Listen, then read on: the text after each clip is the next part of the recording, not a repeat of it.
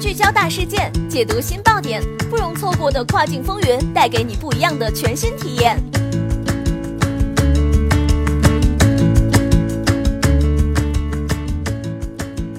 雨果电台听跨境的声音，各位听众朋友们，大家好，欢迎大家收听这一时段的跨境风云，我是可心。现在将给大家带来的资讯是：首届世界海关跨境电商大会今日召开，首个指导性文件《跨境电商标准框架》将出炉。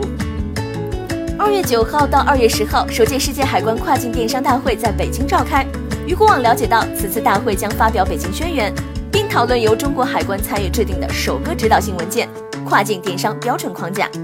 此次大会除了海关之外，阿里巴巴、聚美优品、小红书等跨境电商企业均有出席本次大会并参与讨论。据业内人士了解，此次大会是让世界海关组织成员海关、跨境电商参会人员结合贸易新业态、治理新模式、信息技术新发展、风险防控新问题、未来前景、“一带一路”与电商发展机遇的基础上进行交流，打造一个稳定、可持续的跨境电商发展环境。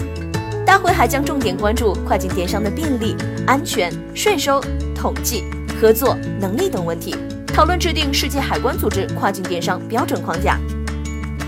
该业内人士认为，此次大会既为获取跨境电商各个领域最新资讯和发展情况提供了绝佳机遇，也为分享先进经验、实践案例、